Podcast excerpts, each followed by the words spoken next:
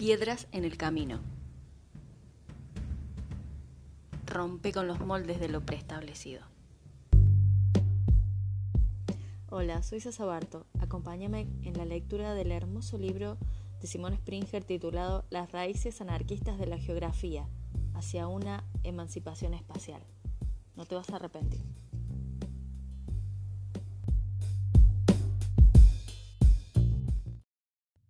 Introducción. Un devenir hermoso, estremecer al coloso. La hermosura debe ser definida como aquello que somos, o de otra forma, el concepto mismo de es nuestro enemigo. ¿Por qué permanecer a la sombra de un estándar que no podemos personificar y un ideal que no podemos vivir? Ver la belleza es aprender el lenguaje privado del significado que es la vida del otro, reconocer y disfrutar lo que es. Devengamos a hermosos y dejemos que nuestra vida sea hermosa. Elise Reclus. Las hermosas geografías del anarquismo. Hace algunos años, Gary Kearns escribió, Debe admitirse que los estudios anarquistas en geografía son una esperanza más que una realidad. Claro y sencillo. Este libro pretende cambiar esa situación. Por mucho tiempo, los geógrafos han ignorado el anarquismo y la hermosa praxis que éste implica. Mi intención con este libro es reintegrar los estudios anarquistas al centro del mapa disciplinario de la geografía. O tal vez, de manera más adecuada, busco recordar al lector que la geografía nunca tuvo y tampoco debería desear un solo eje o programa disciplinario. En cambio, un acercamiento anarquista a la geografía comprende mundos parciales, fragmentados y coincidentes, en donde empoderamiento y emancipación son posibles en tanto que ámbitos variables de reflexividad entre teoría y práctica. En este espíritu de oportunidad, y mucho antes que el giro marxista iniciara a finales de la década de 1960 y los primeros años de 1970, las geografías anarquistas fueron la principal forma de geografía radical, señalando trayectorias a una gran porción de estudios críticos subsecuentes, pero sin definir la trayectoria en una sola dirección.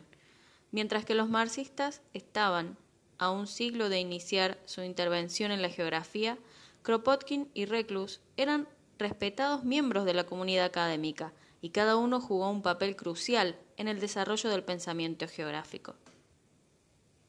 Ambos eran brillantes y célebres pensadores conocidos por sus logros académicos y sus descubrimientos científicos.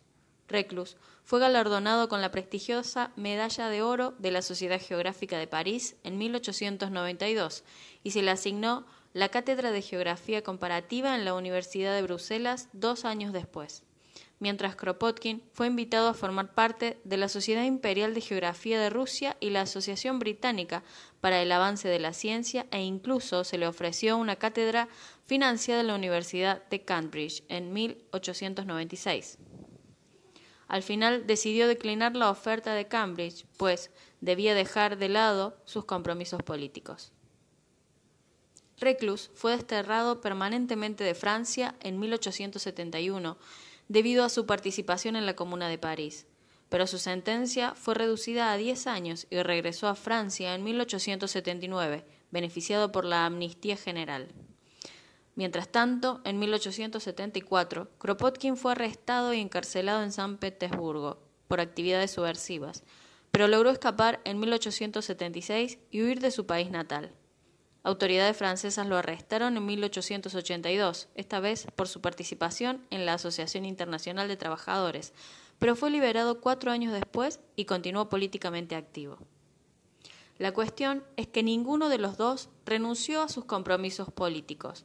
Tanto Kropotkin como Reclus rehusaron a que su interés por el anarquismo fuera silenciado, y ambos resistieron al menosprecio del anarquismo en todo momento, la convicción de estos intrépidos pensadores políticos dejó una marca indeleble en la geografía, y aunque ellos son reconocidos hoy en día debido, en mayor medida, por su participación en los movimientos anarquistas que por sus contribuciones al pensamiento geográfico, estas dos cuestiones son, de hecho, son inseparables.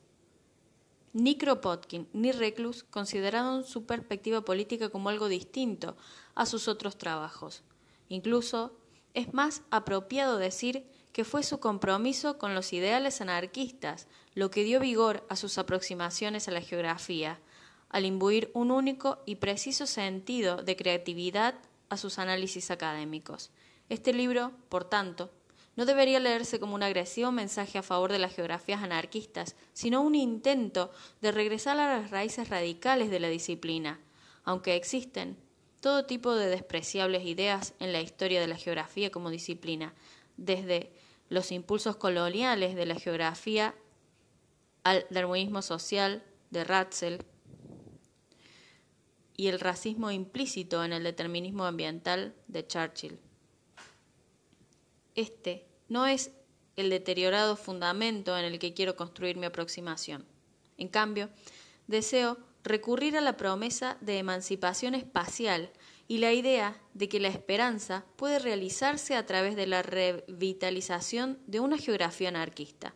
Este libro sienta las bases para una política radical, rizomática, de posibilidades y libertad a través de la discusión de las geografías insurreccionales que impregnan nuestras experiencias diarias.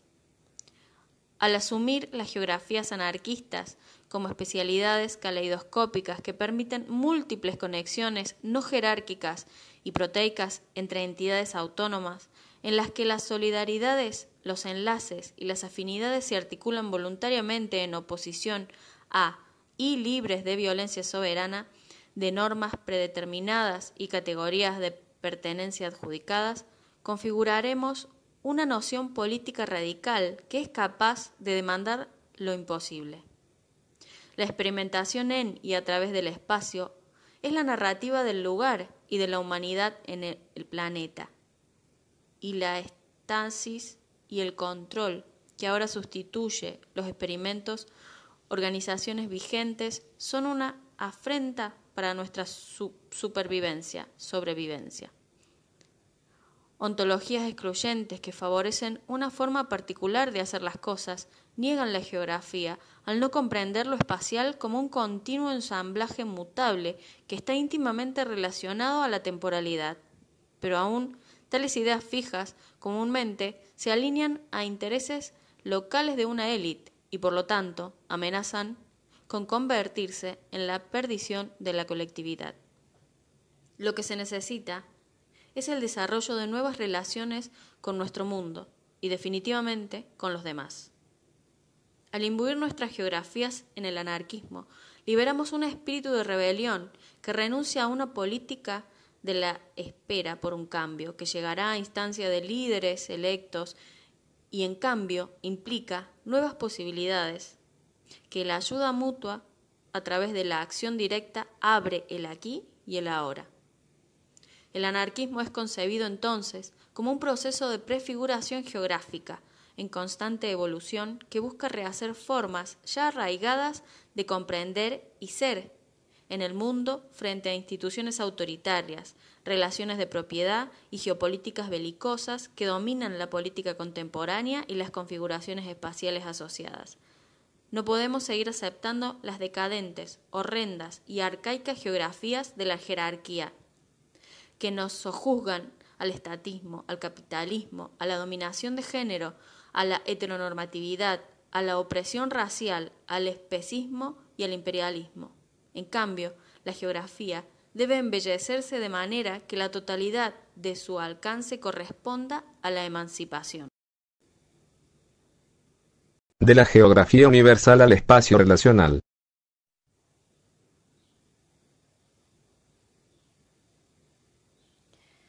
Para argumentar que el pensamiento geográfico debe ser reorientado hacia los horizontes anarquistas de posibilidad, me inspiro sobre todo en Kropotkin y Reclus. En particular en la noción de geografía universal de Reclus, que tiene una significativa resonancia con el giro relacional contemporáneo que estamos presenciando en la disciplina.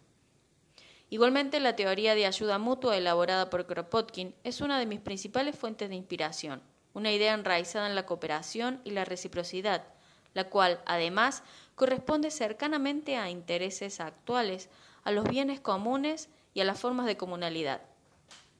Mi argumento a lo largo de este libro es que un nuevo compromiso con el anarquismo dentro de la teoría y prácticas geográficas nos acerca a la posibilidad de debilitar las cadenas que nos limitan al estatismo, al capitalismo, al racismo, al sexismo y a las ideas imperialistas.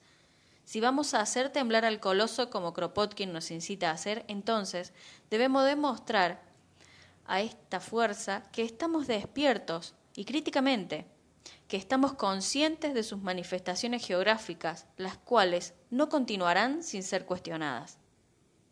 Nuestros recursos más relevantes provienen de los vínculos entre cada uno de nosotros a través de espacios relacionales, de una geografía universal y por medio del interés común en la ayuda mutua. Las posiciones éticas relacionales deben tener su razón de ser en términos de dignidad, autodeterminación y empoderamiento, mientras se reconozca que cualquier nosotros colaborativo constituye la realización de múltiples mundos vividos y una red de relaciones de poder. Entonces, esto integra la solidaridad a través del proceso de descubrimiento mutuo y conocernos los unos a los otros.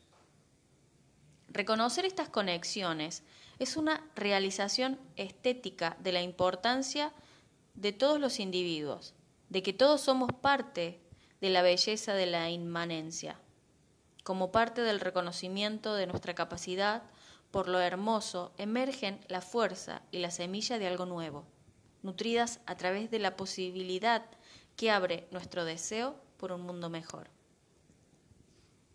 En años recientes, los geógrafos han empezado a discutir activamente cómo el espacio y la multitud de factores que lo componen puede ser considerado como un ensamblaje relacional. Esta emergente aproximación teórica debe mucho al crucial trabajo de Massey, For Space, en el cual la autora argumenta que conceptualizar el espacio como abierto, múltiple y relacional, inacabado y en constante cambio, es un prerequisito para una historia abierta y también un prerequisito para la posibilidad de la política. A lo que se refiere el espacio relacional es la idea de que existen conexiones entre y a través del espacio que comprenden más que un vínculo sencillo o una conexión obvia e inmediata. En cambio, el espacio relacional nos invita a pensar el espacio como un ensamblaje complejo e interactivo, donde intercambios continuos y recíprocos entre actores, eventos e ideas tienen lugar continuamente a través de esta danza que es la vida. Como Ash Amin explica, la relacionalidad se refiere a cómo los diferentes procesos de aplicación, de interdependencia y flujo del espacio se combinan in situ con trayectorias de evolución y cambio socioespacial, donde el resultado, no un simple desplazamiento de lo local por lo global, del lugar por el espacio, de la historia por la simultaneidad y flujo, de lo pequeño por lo grande o de lo próximo por lo remoto. En cambio, es un plegamento sutil de lo distante y lo próximo, de lo virtual y lo material, presencial y ausencia, flujo y éxtasis, en un único plano ontológico. Pensar relacionalmente es, al mismo tiempo, una insistencia en las conexiones entre tiempo y espacio y el reconocimiento de que ningún lugar existe de manera aislada en una historia más larga del espacio. Desde esta perspectiva el espacio no es un simple contenedor esperando ser llenado por algo que le dé contenido. En cambio, es algo que está siempre lleno de materia en el doble sentido de sustancia física como sustantivo y en el término de tener significado como un verbo. Un espacio relacional también busca experimentar la cuestión sobre qué significan relaciones, su naturaleza y de manera crucial cómo éstas se vinculan a cuestiones de poder.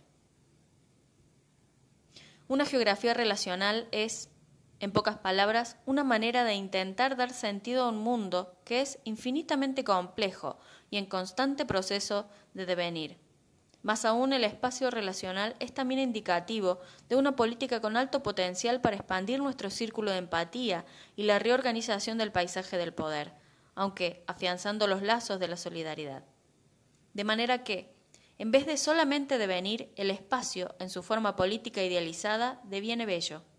Es precisamente con esta belleza que podemos concebir una conexión con la teoría de Reclus de la geografía universal, con su amplia obra La Tierra y sus habitantes, la geografía universal. Reclus desarrolló ampliamente la idea de que todas las personas deberían compartir la tierra como hermanos y oponerse a cualquier vindicación de superioridad de una cultura sobre otra. Claramente, esta es una idea optimista y desde el ventajoso punto de vista de lo postcolonial y el presente, postestructuralista, el lenguaje de lo universal puede dejar un mal sabor de boca. El pensamiento de Reclus estaba sin duda constreñido por los límites de la filosofía europea del siglo XIX, pero, como argumenta Federico Ferretti, su universalismo no era la afirmación de una necesaria asimilación o un determinado proceso evolutivo, era, más bien, una afirmación de sus esperanzas en la difusión planetaria de los principios de cooperación y de la libre federación. Consecuentemente, es importante considerar su trabajo como un intento por desarrollar una alternativa a los discursos colonialistas y racistas que dominaban la experiencia europea por aquella época. Así, con Reclus, podemos ver una temprana interacción de una política de posibilidades que busca en la conexión o en la racionalidad su ímpetu. El lenguaje era diferente y mucho menos detallado de lo que podemos apreciar con el giro relacional contemporáneo en la geografía. Aún así, la idea de dibujar conexiones entre espacios para promover un amplio horizonte empático es en general el mismo. Existen otros aspectos paralelos que se encuentran en el pensamiento relacional. Reclus no solo estaba interesado en las relaciones humanas, sino que tenía una visión más amplia que enfatizaba el vínculo integral con el ambiente, sobre todo para restaurar el balance y la igualdad entre los humanos y la biosfera. Kropotkin apoyó ideas similares en su obra maestra Ayuda Mutua, un factor en la evolución, donde examinan las relaciones simbióticas entre personas, plantas y animales, en tanto que la humanidad es parte inextricable de la vida. De esta manera ambos hombres se enfrentaron a la larga historia del pensamiento occidental que posicionaba al humano en la cúspide de la jerarquía imaginada, una posición que tiene una profunda resonancia con los argumentos de conectividad que provienen del giro relacional en geografía y otras derivaciones dentro de la disciplina, como la teoría de la emoción y la afectividad, las geografías híbridas y la teoría no representacional. La geografía de Reclus fue claramente una geografía anarquista y como tal buscó difundir la importancia y viabilidad de las ideas anarquistas, donde su pensamiento relacional también se manifestó. Abogó por una visión descentralizada del poder, en donde la toma de decisiones estaba guiada por la asociación voluntaria y una democracia radical en vez de formas que fomentaran un poder coercitivo de las élites o un proceso vacuo y apolítico del voto.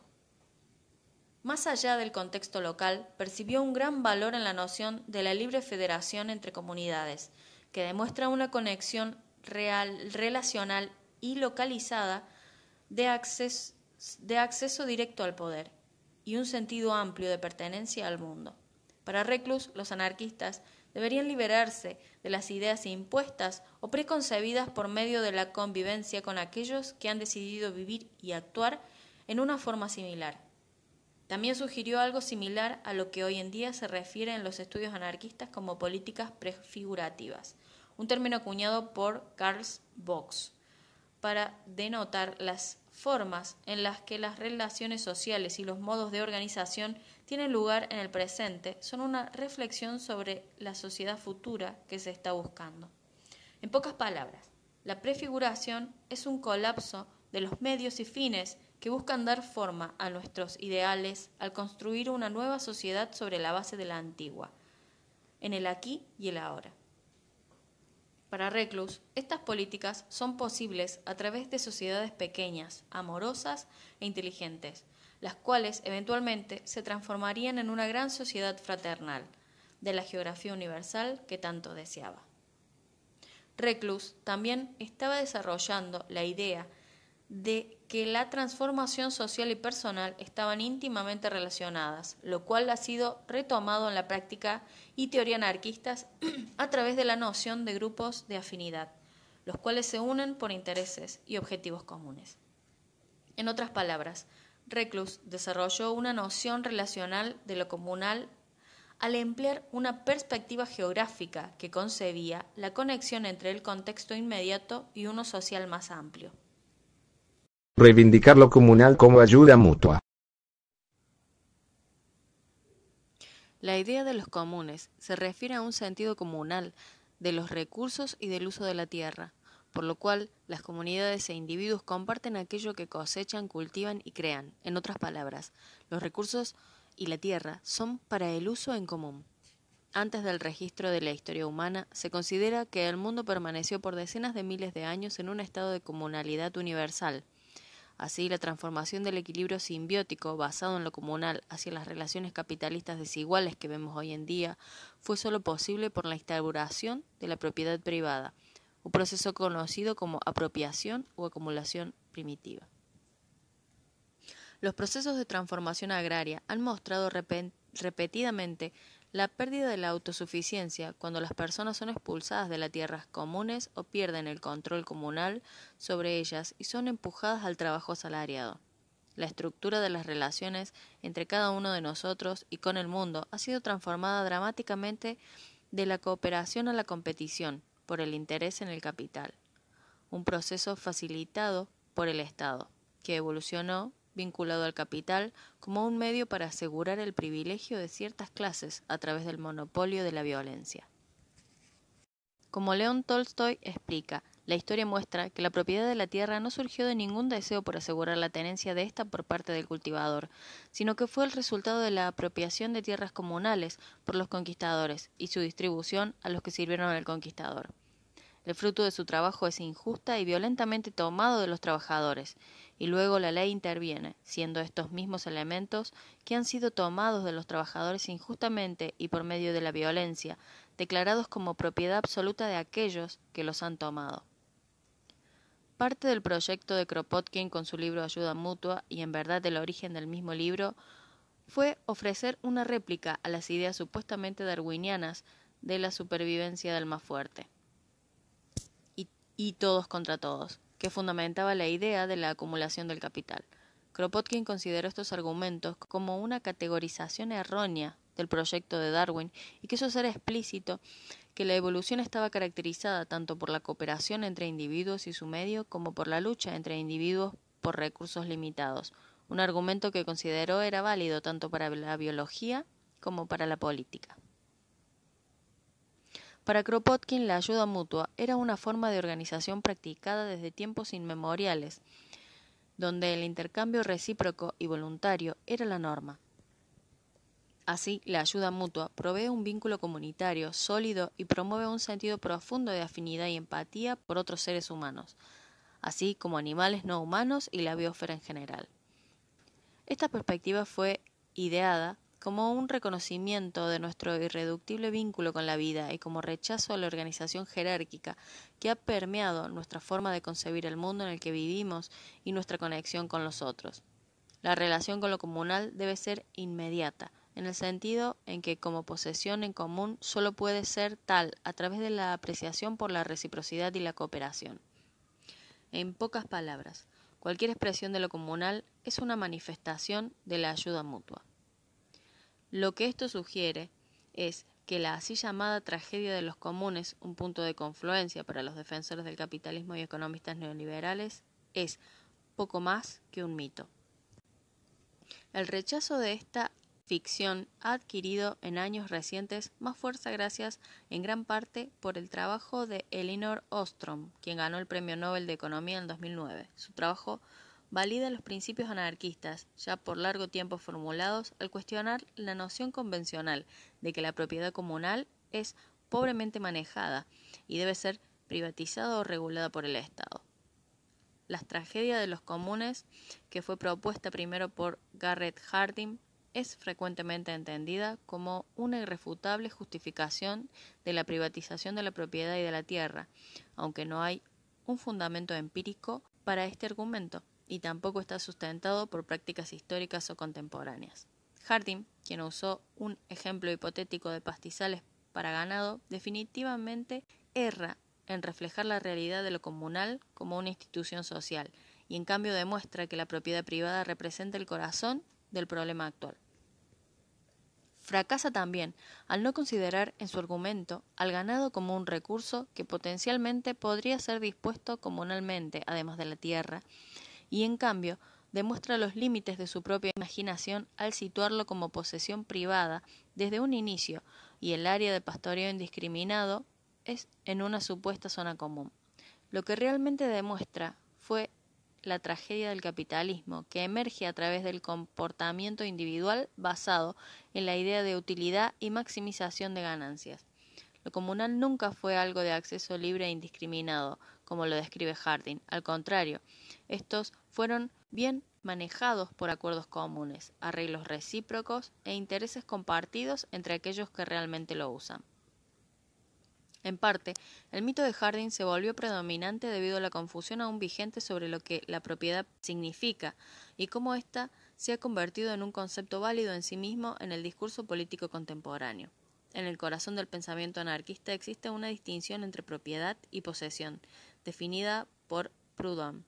Proudhon siguió el desarrollo de la propiedad hasta el concepto patriarcal del derecho a la soberanía en la ley romana donde el propietario puede hacer uso y abuso de su propiedad como lo desee, mientras mantenga el título otorgado por el Estado. La propiedad para Proudhon era un medio de explotación jurídico e institucional y lo concebía como un insulto para la libertad, la igualdad y la seguridad de la comunidad. En pocas palabras, la propiedad era considerada una significativa amenaza a lo comunal. Proudhon contrastó el supuesto hecho a la propiedad otorgada por Dios, con una posesión que comprendía como una práctica de uso que, por ende, no podía ser movilizada para la explotación. Así la casa en la que uno vive es concebida como una posesión, mientras que una casa que se renta se convierte en un medio de explotación de otros y puede ser considerada una propiedad. Los comunes, de la misma manera enraizados en el uso más que en el derecho soberano, son similares a la posesión, Aquí la única diferencia es que el uso es comunal y no individual. De tal forma que mientras la propiedad busca movilizar los medios de producción como un derecho natural y soberano de un individuo o propietario, Proudhon argumentó que esto era una forma ilegítima de uso y lo consideró una forma de robo a lo comunal. Esto no quiere decir que los medios de producción no deban existir, lo cual es claramente imposible, sino que estos medios no deberían pertenecer a un propietario soberano como derecho natural. En cambio, todos aquellos que participan en los medios de producción mencionados deberían compartir la abundancia y el excedente que produce como un recurso en común. La propiedad está fundamentalmente en contradicción con la noción de lo comunal, en tanto la primera se fundamenta en la coerción la exclusión, la jerarquía y sobre todo en la obediencia o ley para mantener su viabilidad. Lo comunal no tiene esta relación con la movilización de poder coercitivo y es más bien un intercambio recíproco de intereses en común y beneficios compartidos, en otras palabras, ayuda mutua. Así mientras que la propiedad es inextricable al aparato del Estado, lo comunal es, en contraste, del dominio del anarquismo. La propiedad es una relación de dominación y, como ya he desarrollado, debe entenderse como una distintiva forma de violencia. De esta forma, cuando uno escucha que el anarquismo supuestamente comete violencia contra la propiedad, se debe tener un profundo cinismo, pues ello puede difícilmente considerarse violencia como tal. Al contrario, eso realmente representa una afrenta contra la violencia. Igualmente, no considero la defensa personal una forma de violencia, en tanto que no hay un impulso coercitivo o de dominación, sino un deseo por la autopreservación. A lo largo de este libro defiendo una perspectiva pacífica del anarquismo y en un esfuerzo por ser claro desde el inicio quiero indicar a qué me refiero con compromiso ante la no violencia. Cuando hago referencia a la violencia, estoy cuestionando las relaciones desiguales de poder que implican ciertos elementos de coerción o de dominación sobre otros, las que pueden ser tanto directas y visibles o indirectas y espacial y temporalmente difusas. De este modo, aunque considero que mi argumentación sigue una, una, orientación pacifista, no asumo que ello signifique que las personas deban arrodillarse ante su opresor cuando el peso de la violencia cae sobre sus espaldas.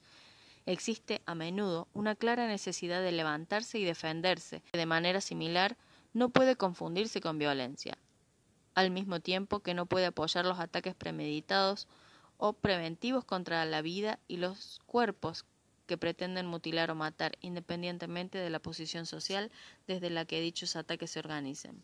La violencia engendra violencia y en consonancia con una comprensión relacional del espacio, cualquier camino hacia la emancipación que incorpore la violencia como parte de su práctica, solo e inevitablemente resultará en más derramamiento de sangre. Debido a que la política prefigurativa del anarquismo interpreta los medios y los fines como inseparables, y debido a que el anarquismo es un deseo por un mundo más equitativo y pacífico, se debe esperar que la violencia no pueda formar parte de su contenido. Abogo por una postura pacifista del anarquismo en estos términos, en donde requerimos una teorización más precisa que reconozca la rebelión de los oprimidos como algo distinto a la violencia, porque la violencia es siempre un mecanismo al servicio del sometimiento. Después de considerar los aspectos analizados, es cierto que las nociones de relacionalidad y los bienes comunes no son mutuamente excluyentes o diametralmente opuestos. De hecho, cuando pensamos en sus conexiones como parte de los pilares del anarquismo, lo relacional y lo comunal se unen como los dos componentes fundamentales para procurar una geografía universal y para practicar la ayuda mutua.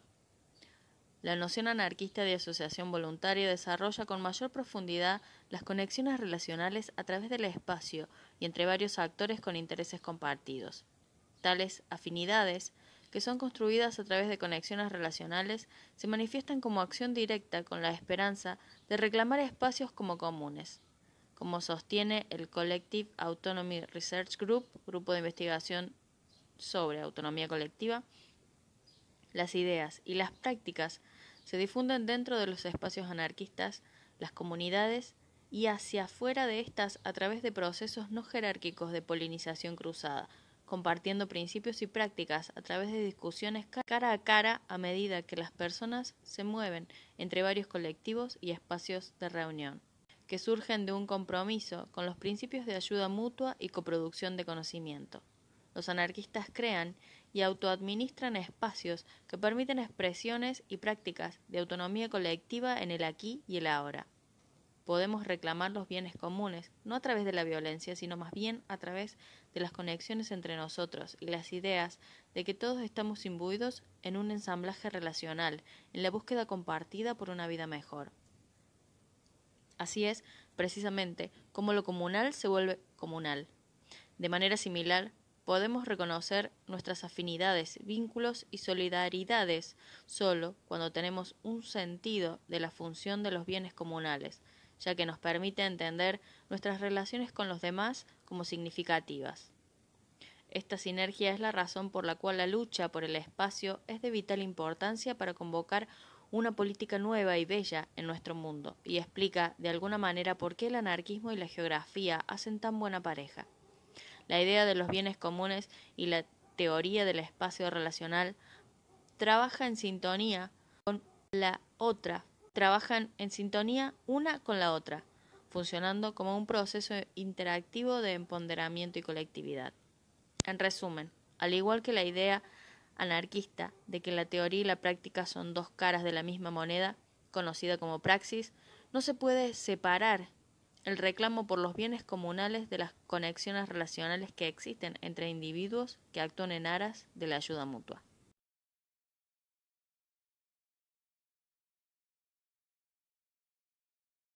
¿Hablamos un lenguaje muerto?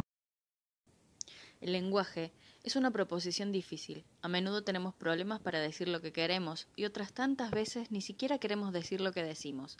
El lenguaje nos falla de muchas maneras, precisamente porque reside en la representación posicionan al capitalismo como inevitable en nuestro momento actual de posmodernidad como sociedad, invertimos mucho tiempo y energía para permitir que esa noción se convierta en verdadera. Un vasto archivo de ideas y expresiones y axiomas nos obligan a creer que una marea creciente levanta todos los barcos, y que no hay otra alternativa a la coyuntura neoliberal.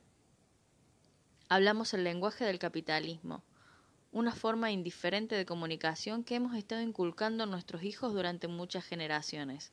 Nuestra autoestima está puesta en sus ideales, nuestra moralidad se centra en sus vicios y nuestras rutinas son estructuradas en torno a sus demandas. Sin embargo, no hay una verdad fundamental en la idea de que el capitalismo es una condición inevitable del momento presente. El mundo puede volver a imaginarse de maneras que rompan con las modalidades capitalistas, en lugar de ser una experiencia auténtica del mundo, si es que se puede decir que tal cosa existe. El lenguaje media cómo pensamos, informa cómo actuamos y condiciona cómo nos relacionamos con otros.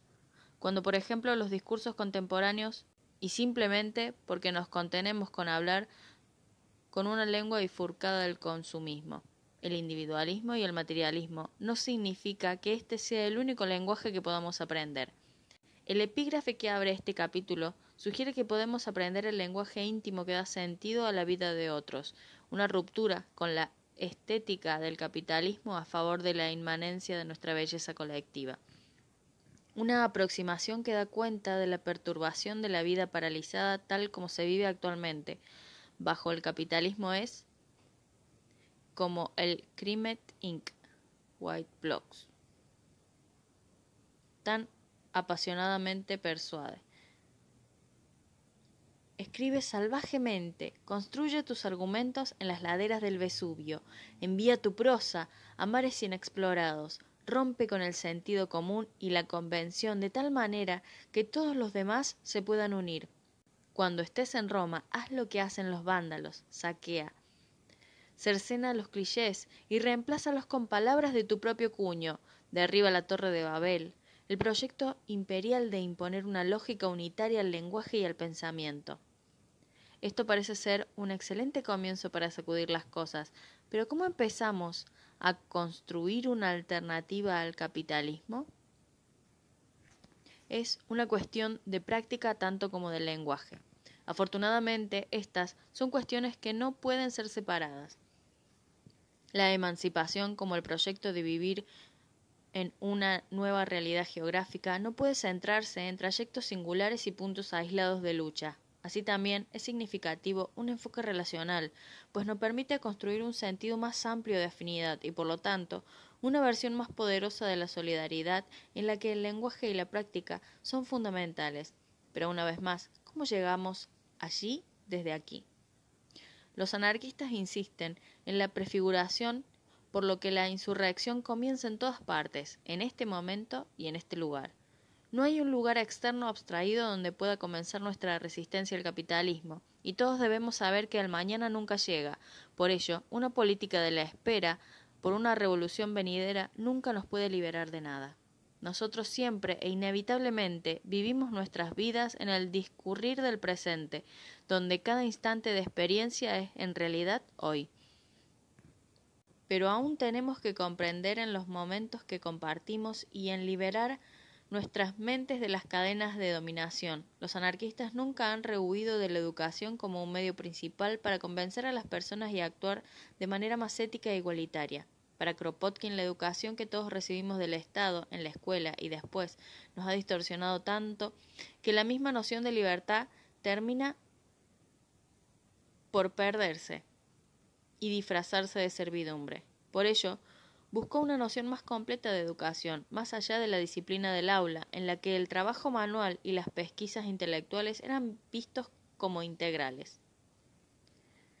Esta visión de la educación es precursora de la muy estimada idea de que la geografía se aprende a través de las plantas de nuestros pies y corresponde estrechamente con el deseo de los anarquistas contemporáneos de ver la teoría y la acción unidas. ¿Cómo podemos esperar la libertad cuando pensamos con mentes aprisionadas en la niebla de la subyugación, cuando todavía hablamos la lengua muerta de nuestros opresores? Como la discusión anterior de los bienes comunes debe evocar, necesitamos un punto de contacto donde nuestro entendimiento converja para que podamos vivir juntos, compartir nuestras ideas y participar en las prácticas de ayuda mutua. Lo que falta en esta discusión es un indicio de cómo la noción de lo que mantenemos en común se ha distorsionado, capturado, asimilado y destripado por las jerarquías que actualmente dominan nuestras vidas. Notablemente podemos considerar el capitalismo y el Estado, y cómo estas categorías han producido nuevas formas de relacionalidad o han transformado nuestro sentido de pertenencia a través del nacionalismo, pero también podemos reconocer cómo los discursos sexista, racista, habilista, especista, heteronormativo y cisnormativo han hecho lo mismo. Cada uno de estos registros de dominación restringe y condiciona cómo pensamos el mundo al usar el lenguaje como un arma que, sin saberlo, dirigimos contra nosotros mismos. Este impulso suicida, reflejado en las condiciones apocalípticas de una guerra interminable y un planeta en el umbral del colapso ambiental, no se trata solo de conflictos territoriales y la traición de la industria, se trata de una falta de comprensión de nuestros vínculos integrales entre nosotros y Gaia, donde el significado y la belleza de nuestras vidas han sido silenciados por el lenguaje destructivo que hablamos. La escritura no está separada del lenguaje, y la forma en que escribimos sobre el mundo constituye una elección profundamente política. Parte de la razón por la que espero restaurar una corriente anarquista en la práctica y el pensamiento geográficos es porque quiero ver surgir una versión más libre de la geografía. Considero que disciplinar a otros dentro de una forma singular de conocer, ser y hacer geografía es una ofensa a las posibilidades del espacio. Dentro de este razonamiento disciplinario restrictivo, el argot y los neologismos se ven generalmente desde una perspectiva peyorativa, que a menudo simplemente sirve para ocultar una falta de comprensión que nos confina a un patrón de pensamiento preestablecido. Sin embargo, el lenguaje especializado, que es en realidad todo el argot, está presente en todos los rincones y recovecos geográficos. Pequeñas colinas se llaman drumlins, las coordenadas se convierten en datos geodésicos, y la repetición y el ensayo de la identidad se simplifican como performatividad. El postestructuralismo ha demostrado repetidas veces, repetidamente, cómo la noción misma de verdad es necesaria e inevitablemente una construcción. De manera que el entendimiento surge de posiciones incompletas, subjetivas y discordantes. Sin embargo, cuando sugiero que la teoría y la acción, o el lenguaje y la práctica son inseparables, refiero a que no hay una traducción directa entre una epistemología de la comprensión y un cambio en nuestras condiciones materiales hacia la emancipación. La lucha por la libertad y la justicia social es un trabajo difícil que requiere acción directa, pero los anarquistas se han negado a establecer un programa que concretice este proceso, negando que se pueda seguir una receta única los que aquellos que abogan por marcos exclusivamente realistas, científicos o empíricos para los estudios geográficos a menudo olvidan es que estos también son campos discursivos cargados con su propio argot y tecnicismos. Para bien o para mal, cada uno de nosotros, académicos y no académicos, estamos inmersos en un campo epistémico específico, en la medida de lo posible moldeados por el contexto social en el que nos encontramos y ciertamente limitados por las geografías existentes. Cada uno de nosotros elegimos con quién conversar. A veces esto adquiere patrones más formales que a menudo es un acto inconsciente que debería indicar el grado en que las jerarquías han condicionado nuestro pensamiento y acción. En otros momentos, como cuando hablamos con nuestros amigos, lo hacemos de manera única y creativa, desarrollando chistes locales, expresiones compartidas y apodos que demuestran la afinidad que existe entre nosotros como académicos, hacemos lo mismo al escribir nuestras palabras con una audiencia particular en mente, con la esperanza de que nuestro mensaje sea apreciado y por lo tanto potencialmente viaje más lejos. Tanto la escritura como el lenguaje son herramientas poderosas cuando se pretende desmantelar las formas hegemónicas de ver y alterar las constelaciones de poder existentes. La articulación de la teoría a la que este libro espera contribuir permite, en consecuencia, que los discursos antiautoritarios y no jerárquicos permeen la base aparentemente impenetrable de un amplio espectro de intervenciones materiales. Debido a que en la perspectiva anarquista la teoría está íntimamente vinculada a la acción, la acción directa revitaliza de manera similar nuestro sistema de pensamiento y la expresión de la filosofía. En este sentido, existe un circuito continuo de intercambio, afirmación, progresión, revisión y modificación. Al reconocer esta relación recíproca con la praxis, quiero rechazar la idea de que una contribución original a los estudios geográficos solo puede surgir de las interacciones empíricas de la experiencia real. Por consiguiente, este libro no es un análisis detallado de expresiones geográficas particulares del anarquismo en la práctica, más bien avanza una geografía anarquista al insistir en que el anarquismo es tan íntimamente ligado a lo cotidiano que, una vez que comenzamos a teorizar la mundanalidad del anarquismo, podremos ver muy claramente su expresión en muchas de las cosas rutinarias que hacemos. Colin Ward enfatizó esta idea cuando escribió que la sociedad anarquista siempre existe, como una Sevilla debajo de la nieve, enraizada en la experiencia de la vida cotidiana, que opera lado a lado, con y a pesar de las tendencias autoritarias dominantes de nuestra sociedad, y que de esta manera una visión únicamente empirista de la geografía nunca es suficiente, Necesitamos una teoría geográfica y en consecuencia no me disculpo por el contenido teórico que se encuentra en estas páginas. A veces esta teoría puede ser difícil para algunos lectores e incluso puede parecer desconocida y extraña, pero para que los anarquistas tengan una posibilidad de éxito necesitamos llenar nuestros pulmones con el aire fresco de la creatividad y estar dispuestos a enfrentarnos a preguntas difíciles. Al hacer esto podemos vigorizar nuestra práctica anarquista, abordando la vinculación de la teoría y la práctica o praxis, con, un, con una mente abierta, permitirnos espacios materiales para la transformación radical a seguir. Para mantener los horizontes de posibilidad abiertos y vivos, debemos estar preparados para participar en un nuevo imaginario, mismo que realmente requiere que agreguemos nuevas palabras a nuestro vocabulario y que estemos listos para experimentar con el lenguaje. Entonces, si bien las nociones de prefiguración, afinidad, relacionalidad y política rizomática pueden parecer desafiantes al principio, son componentes crucialmente importantes en el léxico de la emancipación y nos proporcionan un terreno fértil para pensar cómo sería realmente una geografía anarquista. La anarquía que viene. Kropotkin una vez escribió de manera intuitiva que al tomar por nuestra consigna la anarquía en su sentido de sin gobierno, tenemos la intención de expresar una tendencia pronunciada de la sociedad humana. En la historia vemos que precisamente aquellas épocas en que pequeñas partes de la humanidad derribaron el poder de sus gobernantes y recuperaron su libertad, fueron periodos de mayor progreso económico e intelectual. Así, comienzo esta exploración de las geografías anarquistas, mirando al pasado en un esfuerzo por por comprender mejor las potenciales trayectorias presentes y futuras del anarquismo. Existe una historia larga y discontinua entre el anarquismo y la geografía, caracterizada por picos elevados de vinculación intelectual intenso y valles de ambivalencia y desprecio. Si bien se reconoce y aprecia una conexión profunda en el tiempo inmemorial de los principios sácratas, el capítulo 1 rastrea una genealogía de las geografías anarquistas desde el desarrollo moderno del anarquismo como una filosofía política distintiva que emerge después de la Ilustración.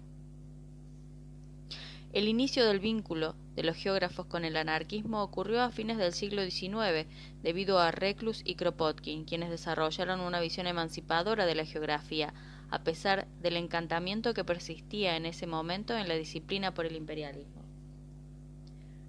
La Realpolitik en tiempos de guerra, en la primera mitad del siglo XX y la posterior revolución cuantitativa en la geografía representan un nadir para las geografías anarquistas. Sin embargo, el anarquismo nunca fue abandonado por completo en el pensamiento geográfico y el movimiento y el movimiento de contracultura de la década de 1970 dio origen a una geografía radical, la cual tenía un interés significativo en las ideas anarquistas. Desafortunadamente, se produjo otro periodo de, disociación durante el auge de la política neoliberal en los años 1980 y principios de los 1990. Aún así, la esperanza es eterna y desde los finales de 1990 en adelante, el movimiento antiglobalización y la cultura del DAI do it yourself han llevado a las geografías anarquistas a una circulación más amplia. Al examinar la literatura, espero alertar a los lectores sobre el potencial continuo y múltiple de las geografías anarquistas para informar la teoría geográfica y lo que es más importante, para generar condiciones basadas en prácticas donde se crean solidaridades, se favorece la reciprocidad y se practica la ayuda mutua con actores y las comunidades más allá de la academia, lo que refiere a la libertad de la geografía y su capacidad latente para romper sus propias circunscripciones disciplinarias. El capítulo 2 retoma el hilo emancipador mediante el establecimiento de un manifiesto para las geografías anarquistas que rechaza la violencia soberana, las reglas predeterminadas y las identidades reguladas en favor de las relaciones no jerárquicas, la asociación voluntaria, la ayuda mutua, la solidaridad, la acción directa, la autonomía y la autogestión. En su rechazo a los aparatos multivariados de dominación, este capítulo representa un llamamiento proverbial a los brazos no violentos para todos aquellos que buscan poner fin a la interminable serie de tragedias, desgracias y catástrofes que caracterizan, las, que caracterizan el miasma y la malevolencia del momento neoliberal actual. Pero esta no es simplemente una demanda por el fin del neoliberalismo y su reemplazo por una versión más moderna y humana del capitalismo, ni tampoco insiste en una versión más igualitaria del Estado. Por el contrario, es la resurrección de un proceso dentro de la geografía que se remonta a los primeros días de la disciplina. Es la llamada a la anarquía. Al promover una agenda anarquista, busco rastrear cómo el estatismo y el colonialismo son dos caras de la misma moneda, y trazo algunos esbozos de la posibilidad que las geografías anarquistas nos dan para imaginar alternativas al sistema actual. El capítulo 3 cuestiona cómo y por qué los geógrafos radicales han estado preocupados por el marxismo durante cuatro décadas, ignorando en gran medida la tradición anarquista anterior que prosperó un siglo antes de que la geografía radical fuera reclamada como marxista en los años 70. Cuando se ha considerado el anarquismo a menudo se lo ha usado como sinónimo de violencia o ridiculizado como un proyecto utópico. Sin embargo, es incorrecto asumir el anarquismo como un proyecto, que, en cambio, es un reflejo del pensamiento marxista. El anarquismo se considera más apropiadamente como un proceso proteico que se despliega perpetuamente a través de las geografías insurreccionales de lo cotidiano y de las políticas prefigurativas de acción directa, ayuda mutua y asociación voluntaria. A diferencia de las etapas de la historia y el imperativo revolucionario del marxismo, que implican un estadio final, el anarquismo aprecia el dinamismo del mundo social. Al promulgar un renovado reclamo anarquista por la geografía radical, este capítulo reflexiona sobre las divisiones entre el marxismo y el anarquismo como dos socialismos alternativos, en los que el primero posiciona la igualdad junto con un coqueteo continuo con el autoritarismo, mientras que el segundo maximiza el igualitarismo y la libertad individual, al considerar que se favorecen mutuamente. Sostengo que los geógrafos radicales harían bien en volver a abordar el anarquismo precisamente porque hay un sentido de vitalidad en esta filosofía que falta en los análisis marxistas y su continua dependencia a las ideas anticuadas como el vanguardismo y la dictadura del proletariado. Al establecer un marco anarquista para entender el espacio público como una visión para la democracia radical, en el capítulo 4 prosigue como una investigación teórica sobre cómo el espacio público agnóstico podría convertirse en un fundamento de emancipación. El espacio público, cuando se libera de los valores autoritarios, se presenta como una oportunidad para ir más allá del elitismo tecnocrático, que tan a menudo caracteriza tanto a la sociedad civil como al enfoque neoliberal del desarrollo. Los espacios públicos son reconocidos como el campo de batalla en el que se encuentran los intereses en conflicto de los ricos y los pobres del mundo, contribuyendo al creciente reconocimiento de las geografías de resistencia son relacionales, donde se entiende lo global y lo local, lo co-constituido, un ideal democrático radical basado en el espacio público material, se presenta como un elemento primordial para revocar el poder árquico en general y la lógica excluyente del neoliberalismo en particular. El espacio público en sí mismo se convierte entonces en un fundamento a través del cual el anarquismo evoluciona como una práctica real de la experiencia vivida.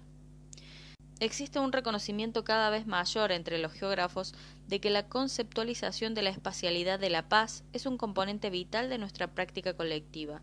Situado en esta literatura emergente, el capítulo 5 busca posicionar el anarquismo como una filosofía ética de la no violencia y el rechazo absoluto de la guerra, Tal interpretación no intenta alinear la no violencia con ninguna enseñanza religiosa organizada en particular. En cambio, sostengo que las prácticas actuales de la religión socavan las geografías de la paz al fragmentar nuestra afinidad en pares discretas. Al proponer una visión del anarquismo como no violencia, voy más allá de la religión para conceptualizar la paz tanto como la negativa incondicional de los múltiples, de los múltiples procesos de dominación entrelazados e interconectados como una categoría precognitiva, prenormativa y presupuesta, arraigada en nuestro inextrincable vínculo entre nosotros mismos y todo lo que existe. Sin embargo, lejos de proponer una visión esencialista de la humanidad o participar en un argumento que naturalice la condición humana al retornar la idea del noble salvaje, contextualizo mis argumentos dentro de los marcos procesales de la democracia radical y la agonística que se expusieron en el capítulo anterior.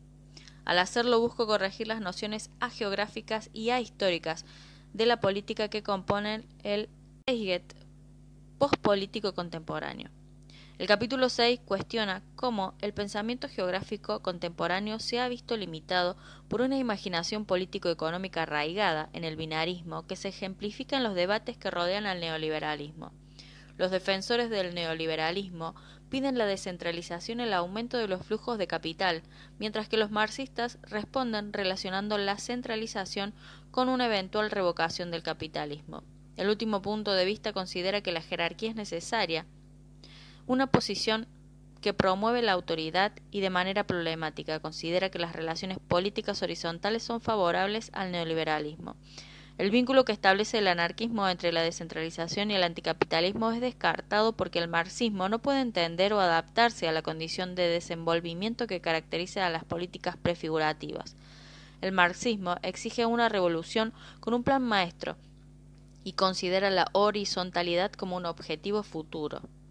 Tal lectura temporal de la emancipación ignora la posibilidad insurreccional del presente e implica una política de espera. Las implicaciones espaciales de una jerarquía centralizada son también discutibles. En este capítulo me cuestiono esa ontología vertical del marxismo. Así, una ontología plana tiene una resonancia significativa con el anarquismo, transmitiendo que lo político debe operar de manera horizontal a través de una política rizomática en lugar de verticalmente. Ese cambio ontológico sugiere que no debemos esperar a que surja una conciencia de clase mayor, ya que uno puede desprenderse de inmediato del capitalismo al reorientar los paisajes económicos de manera alternativa. En consecuencia, este capítulo final discute que una visión no jerárquica de la geografía adquiere significativamente mayor fuerza cuando rechazamos la escala. Al asumir el horizonte anarquista como una metáfora de un nuevo tipo de política, la esperanza se convierte en algo más que un ideal distante. Se resitúa, pues, como la fuerza y la belleza que cada uno de nosotros tenemos aquí en nuestras manos. La esperanza más allá de la esperanza. Y así vino primero un rayo de esperanza para el proletariado, un llamado para levantarse y deshacerse de su esclavitud material, escribió Voltaire de Clare sobre el potencial innato para la transformación de la sociedad. Constantemente, constantemente la luz ha crecido, continúa de Clare. Año tras año, el científico, el genio, literario, el artista y el maestro de la moral le han traído el tributo de su mejor trabajo, su trabajo no remunerado, el trabajo que hicieron por amor. Hoy en día significa no solo emancipación material, también viene como la síntesis de todas esas líneas de pensamiento y acción que durante 300 años se han estado generando hacia la libertad.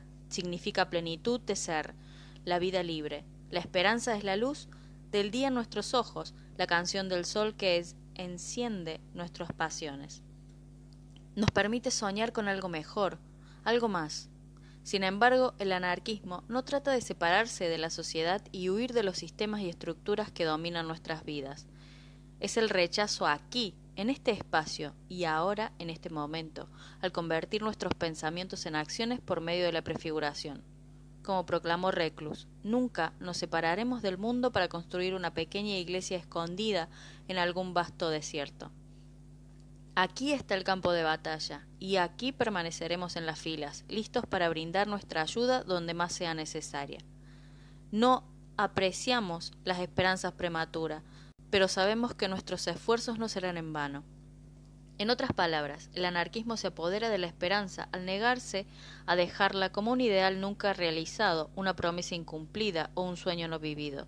No es suficiente anhelar algo, algo diferente y algo nuevo. Debemos estar dispuestos a aceptar nuestro miedo a lo desconocido y darnos cuenta de que los paisajes familiares de la jerarquía son poco más que un apoyo debilitador que paraliza nuestras capacidades creativas al engañarnos con su persistente serie de falsas promesas.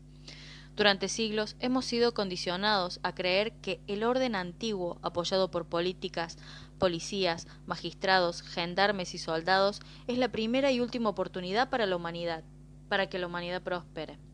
Sin embargo, en lugar de orden, producen caos, en lugar de prosperidad, pobreza e inseguridad, en lugar de intereses reconciliados, la guerra, una guerra perpetua del explotador contra el trabajador.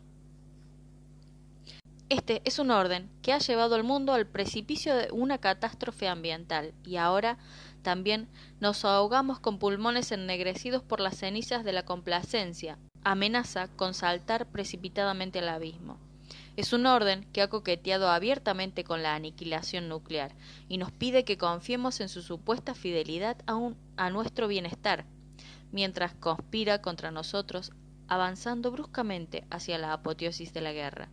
Es un orden que ha demostrado repetidamente su disposición a abusar, adoctrinar, explotar, castigar, ridiculizar, acosar, defraudar, regular, maldecir, encarcelar, grabar, denostar, burlar, juzgar, monopolizar, sancionar, reprimir y condenarnos como parte de su facultad moral.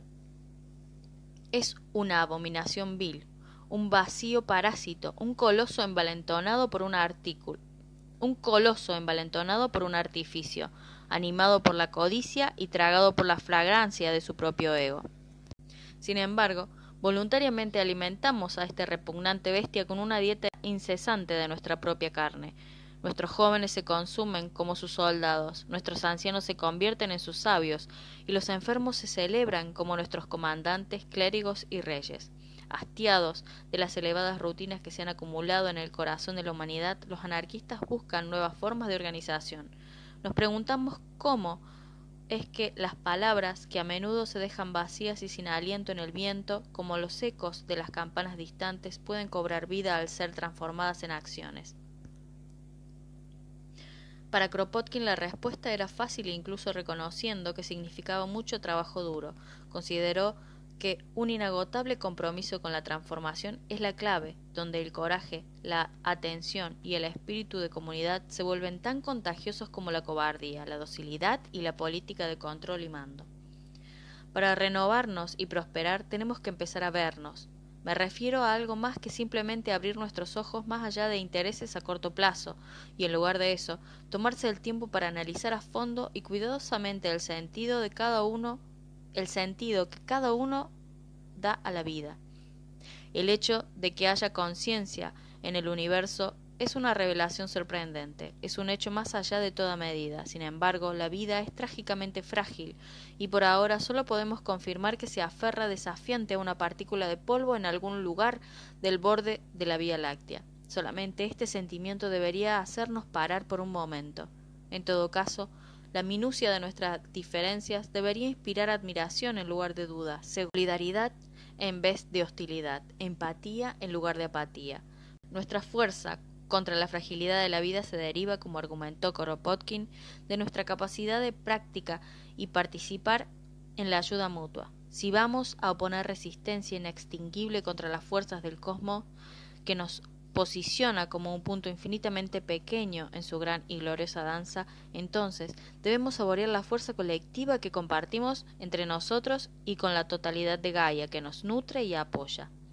El letal contrañimiento al que hemos sujeto la Tierra durante los últimos siglos, principalmente a través de las instituciones del capital y del Estado, sugiere que el valor que damos a la vida ha sido eclipsado por la avaricia de la arrogancia humana, para que la vida siga floreciendo en este planeta, es ahora un lugar común e incluso trivial sugerir que es tiempo de que intentemos un enfoque radicalmente diferente. Sin embargo, la esperanza de un futuro mejor no puede florecer cuando el miedo paraliza nuestra disposición a experimentar.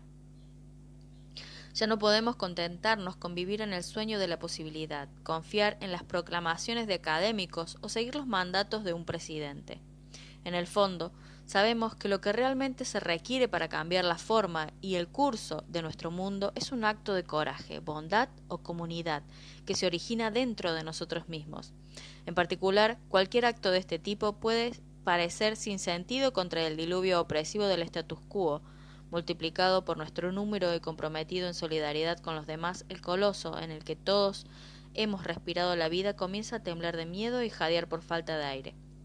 ¿Cómo podemos hacer planes para un futuro con algo tan frágil como la esperanza cuando no hemos pasado el tiempo necesario cultivando nuestros deseos en términos de la fuerza de la experiencia vivida?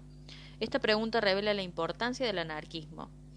Este es un hermoso facilitador. Sin aceptar nuestras capacidades de vivir ahora y hacer por nosotros mismos en este momento lo que de otro modo dejaríamos a los protocolos de la autoridad, nos arrodillaríamos expuestos a los pies del gigante con su crueldad y desagradable sombra dibujada sobre nuestras espaldas. Aquellos de nosotros que abrazamos el anarquismo no anhelamos simplemente la luz, nos paramos y caminamos hacia ella, afirmando que la fuerza no se encuentra en lo que se sueña posible, sino como una iluminación de la poderosa belleza que, que representamos colectivamente. Así que rechacemos la oscuridad que amenaza con devorarnos a todos. Convoquemos a un nuevo lenguaje estético que coloque a todos y cada uno de nosotros en el centro de la conversación. Devengamos a hermosos, reconociendo el significado de la vida de cada uno en conjunto con la nuestra. Pero por sobre todo, despertemos al hecho de que lo hermoso es algo que ya somos, este sentimiento está en el corazón de una geografía anarquista. Es nuestro camino hacia la emancipación espacial. Fin de la introducción. Muchas gracias por acompañarme.